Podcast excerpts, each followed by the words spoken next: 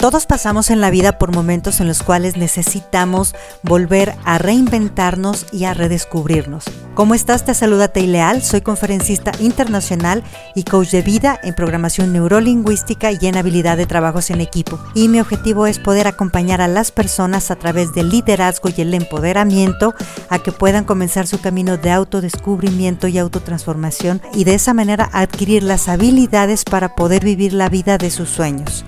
Te invito a que te sumerjas en este grandioso camino en el cual vas a descubrir la mejor versión de ti mismo.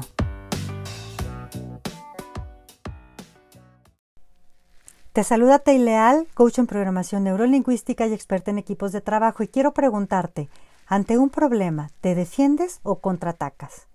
Defenderse es cuidar, resguardar o conservar algo con un argumento válido que nos pueda llevar a una solución basada en la verdad.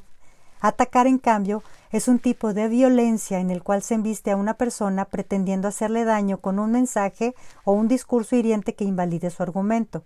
Por ejemplo, ante un habíamos acordado que ibas a ordenar tu lugar y no lo has hecho, la persona contesta ¿Y tú a poco no te la pasas de metiche platicando con alguien y viendo dónde te metes? Eso es un ejemplo claro de un contraataque con violencia. ¿Por qué tenemos esa mala costumbre de contraatacar en vez de hacernos responsables y buscar soluciones?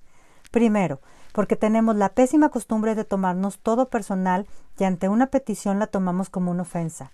Segundo, porque pensamos que si somos agresivos nos podemos salir siempre con la nuestra.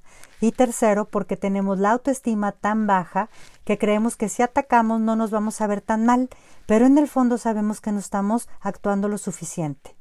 Cuando atacamos a la persona no resolvemos el problema, lo agrandamos y perdemos la visión. Enfócate en lo que hay que resolver.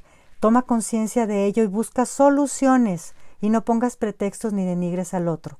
Atacando solo engrandeces el problema.